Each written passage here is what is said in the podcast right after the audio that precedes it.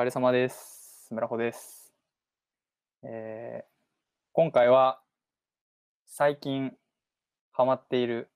アニメの話をしようかなと思います。えーと、その話をする前に、え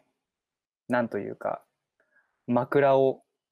用意してきたので、えーちょっと僕の枕話を聞いてほしいんですが、最近自分がこうやって収録しているラジオをちゃんと聞く場面があったんですけど、えーとまあ、実はこれまで収録してたラジオって流し聞きしていることが多くて、実はしっかり聞いてなかったんですね。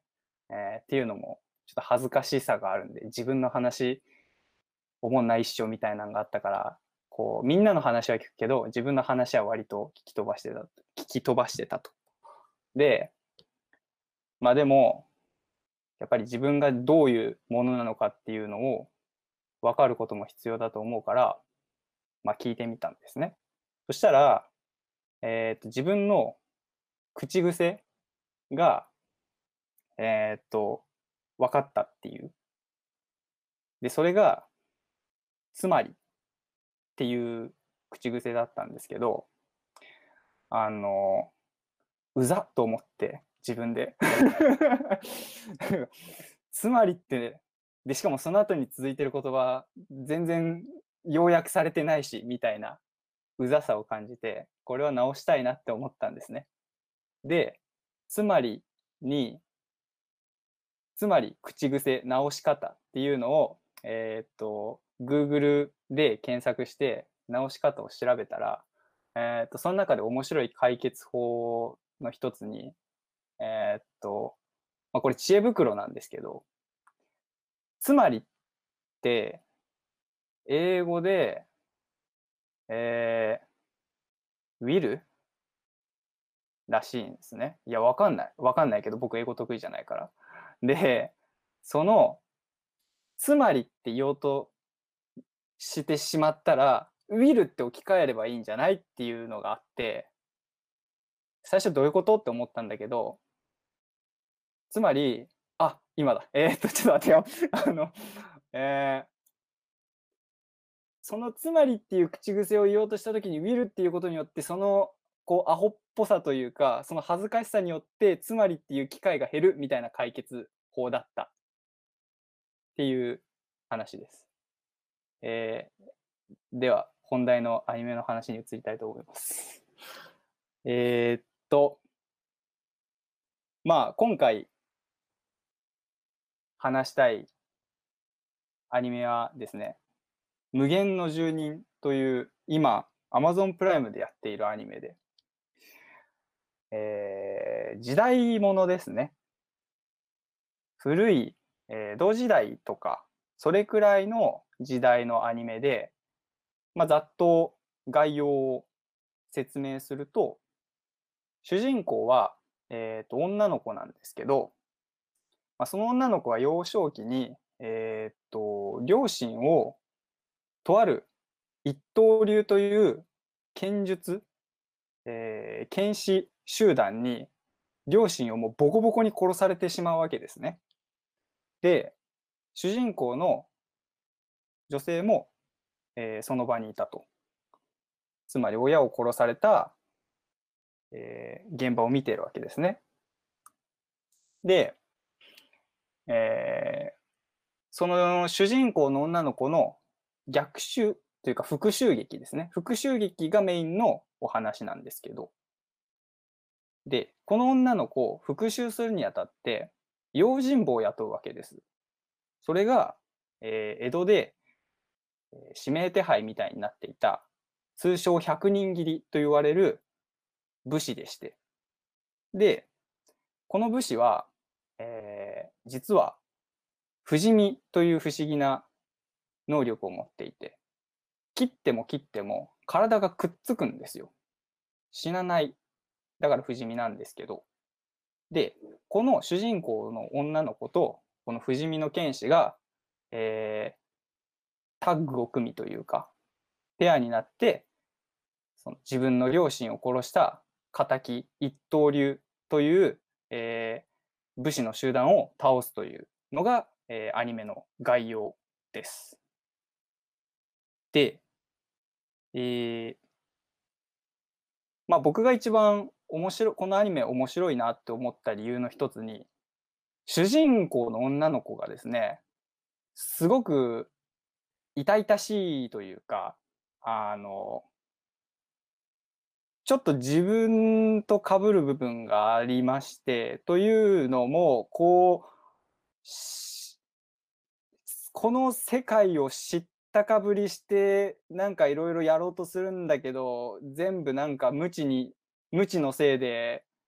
こう逆に痛い目合うというか、まあ、なんかね、人間らしいダサさがすごくあるんですよね、その女の子が。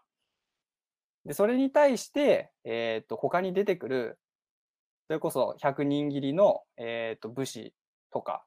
敵の、えーキャラの人たちとかが、まあ、そんな主人公に対して自分たちなりの考えを言うんですけど、そのやりとりが大変面白くてですね、えー確かに社会的にはおかしいかもしれないというか、一般的ではない考えなんだけど、その他のキャラとかね、えーと100人斬りの武士たちが。でもなんかそれって、その人の中ではちゃんと理にかなっていて、で、まあ、それぞれの生き方があるんだよねっていうのを、まあ、作品通して、えっ、と、伝わってくるというか、まあ、いろんな考え方をアニメという媒体を通して、えー知ることができるっていう、すごくディープな作品だなっていうのが、まあ、おすすめポイントですね。で、調べてみたら、このアニメ、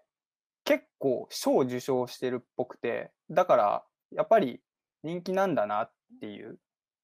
えー1997年に、えー第1回文化庁メディア芸術祭漫画部門優秀賞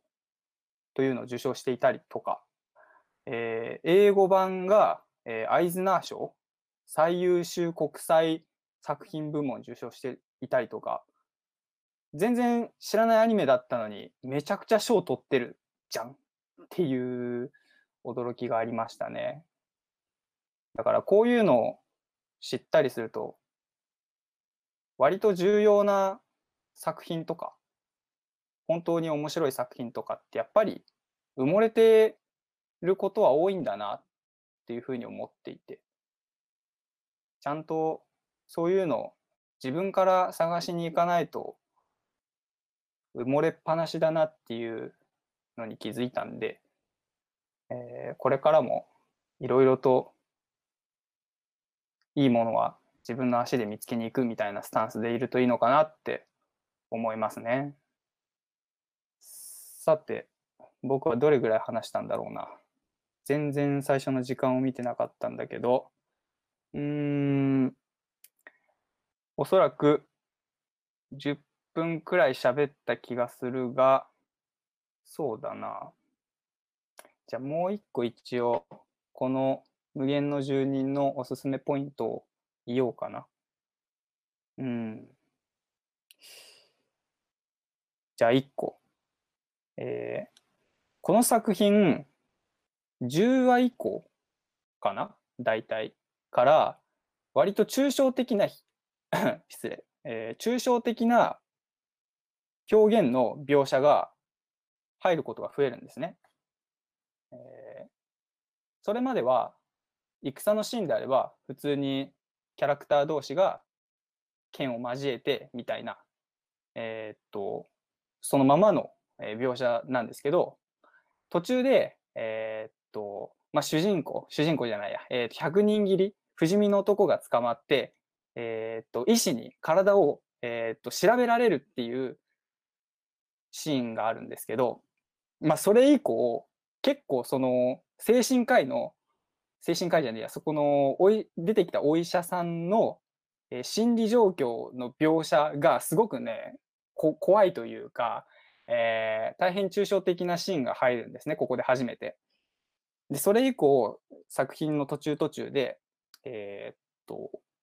まあそういう抽象描写が入ると。で、そのクオリティが結構高くて、えーっと、まあ抽象表現のクオリティ高いってどういうことやねんってことなんだけど、まあこのクオリティの高さっていうのは、えーっと、なんだろうな。すごくうまく伝わるかわかんないけど、よくわかんないけど、なんとなくああいうことかなって妄想が膨らむのが、僕はいい抽象表現だと思っていて、で、えっと、そういうものが、あのアニメでは、あのアニメというか、この無限の住人というアニメでは途中たくさん出てくるから、そこも結構見てほしいですね。で、アニメのオープニングの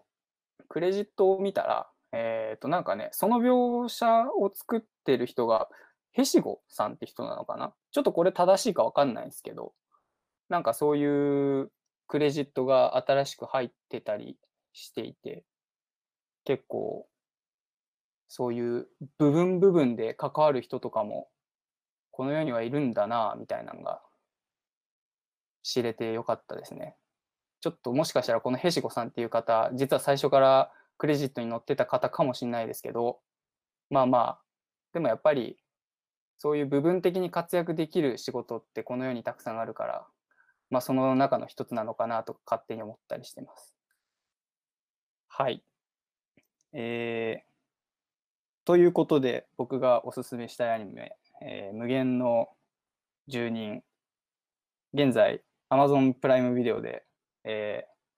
プライム会員の方は無料で見れます。全部で24話かな気になった方は見てみてください。えー僕の今日の話はこれでおしまいです。ありがとうございます。